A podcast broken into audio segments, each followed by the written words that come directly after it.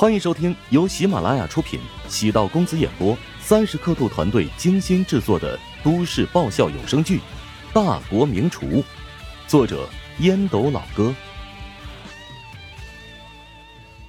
第七十四集。穆小瘫在保姆车的后排，眯着眼睛与梅玲打电话，或者说是炫耀。哇，今天这道菜实在是太棒了，有机会你真得尝一下哎。好了，这句话你已经说了第三十九次了。梅林没想到拜自己所赐，穆小从一个伪吃货进化成了真正的吃货。穆小突然有个大胆的想法：你觉得咱俩将他买断怎么样？啊？什么意思啊？让他别搞什么食堂了呀，每天专心致志给咱们准备一日三餐，你和我共同分担他的薪水。那样咱们每天都能吃到美食了。你走火入魔了吧？没办法，我的胃彻底被他征服了，我甚至愿意因此养他。穆小闲着的一只手捂住自己发烫的嘴巴，他自己都难以置信，竟然会说出这么夸张的话。芬姐和助理都转过身看了一眼穆小，梅玲提醒道。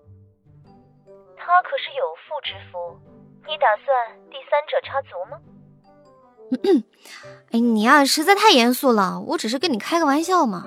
我对他这人没啥兴趣，只是对他做的美食非常欣赏。不过，我有点羡慕他老婆啊，每天可以品尝不同样的美食，还真是幸福呢。挂断穆小的电话，梅玲忍不住无奈摇头。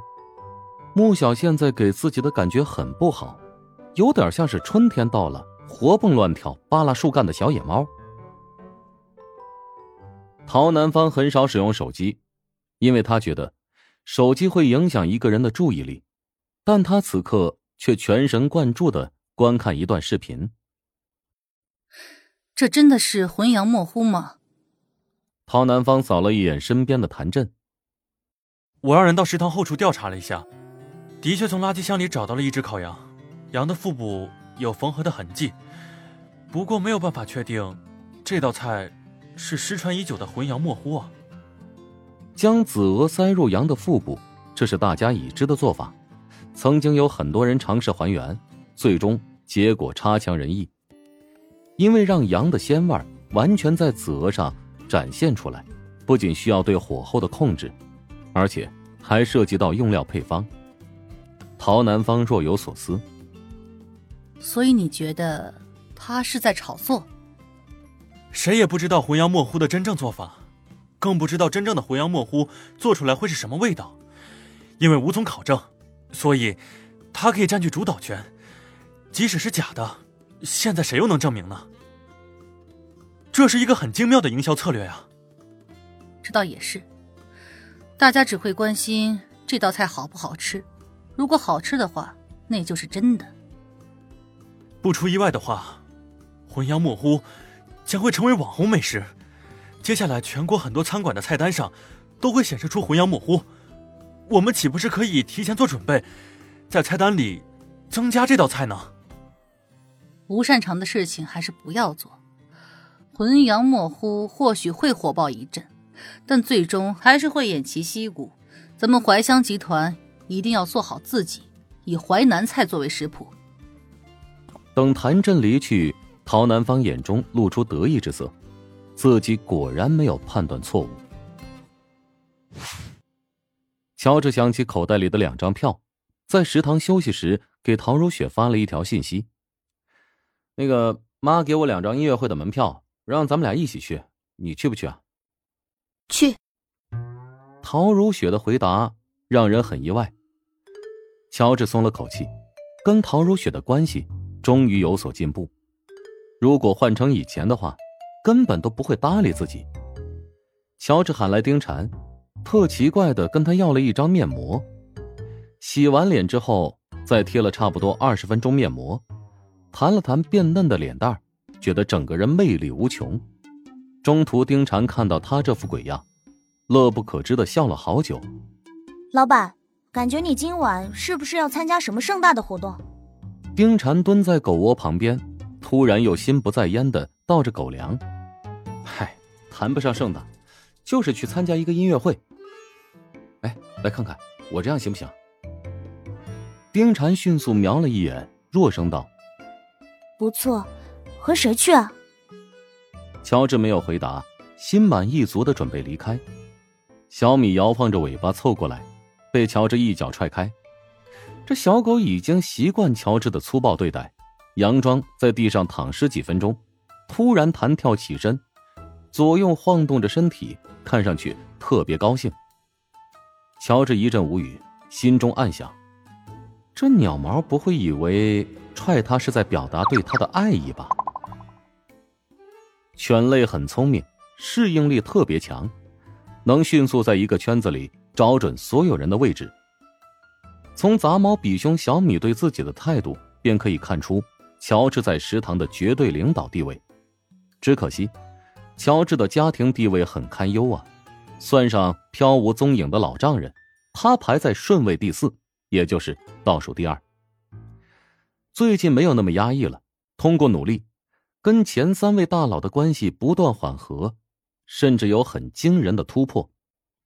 陶南方对自己的考验，他完成的很好。第二食堂在他的经营下，已经成为琼金乃至全国最火热的网红地。至于业绩，也是超预算完成。因为自己救过陶如霜，所以跟小姨子的关系。也已经进入了全新的阶段，他甚至可以成为自己的盟友。至于老婆陶如雪，多次表达善意信号，还答应和自己一起看音乐剧，放在一个月之前，这是根本难以想象的。乔治知道最大的变化原因，还是来自于实力变强。虽然经营食堂特别辛苦，每天起早贪黑，忙得跟陀螺一样旋转不停。但他觉得特别充实，遇到阻碍、刁难、挫折、质疑、毁谤、诬陷时，千万要咬牙忍住。当自己处于糟糕透顶的位置，往往距离绝地反弹就不远了。乔治没有太多的奢望，他只是想做好自己，对得起那些关心自己、自己关心的人。父亲的病情虽然稳定，但住院期间每天花费的资金。都是让自己遥不可及的数字。乔治对陶家最大的愧疚，便是来自于此。虽然陶家从来没有跟自己提起过这笔钱，但是乔治内心却是告诉自己，这笔钱是暂时从陶家借的。他现在拼命赚钱，死命的抠门便是因为如此。乔治小时候的梦想，便是成为一个闲人，每天吃吃喝喝，无忧无虑。但现实似乎不允许他如此，他也顺其自然的扛起了一些责任和担子。与父亲每周会通话两次，除了告知自己的状态明显变好了之外，父亲更关心他和陶如雪的关系。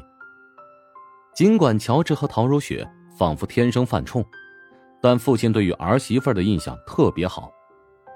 乔治从父亲口中甚至得知。陶如雪经常会让人捎一些东西给父亲，这百善孝为先，冲这一点，陶如雪便不至于让人嫌弃到地球毁灭的地步。乔治觉得这很难理解陶如雪的行为啊啊，他明明讨厌自己，为什么对他父亲却又如此恭敬呢？乔治有一次做了一个愚蠢的行为，在某个情感专家的公众账号上留言。询问了自己和陶如雪现在的情况，没想到，这个情感专家还真给出了结论：夫妻之间存在的关系有很多种，相濡以沫关系概率极少，大部分都是相爱相杀，还有少部分是不打不欢乐的冤家。然而，关系最牢靠的却是最后一种类型，争执的越深，感情越深，越是分不开。乔治当即就取消了关注。本集播讲完毕，感谢您的收听。如果喜欢本书，请订阅并关注主播。喜马拉雅铁三角将为你带来更多精彩内容。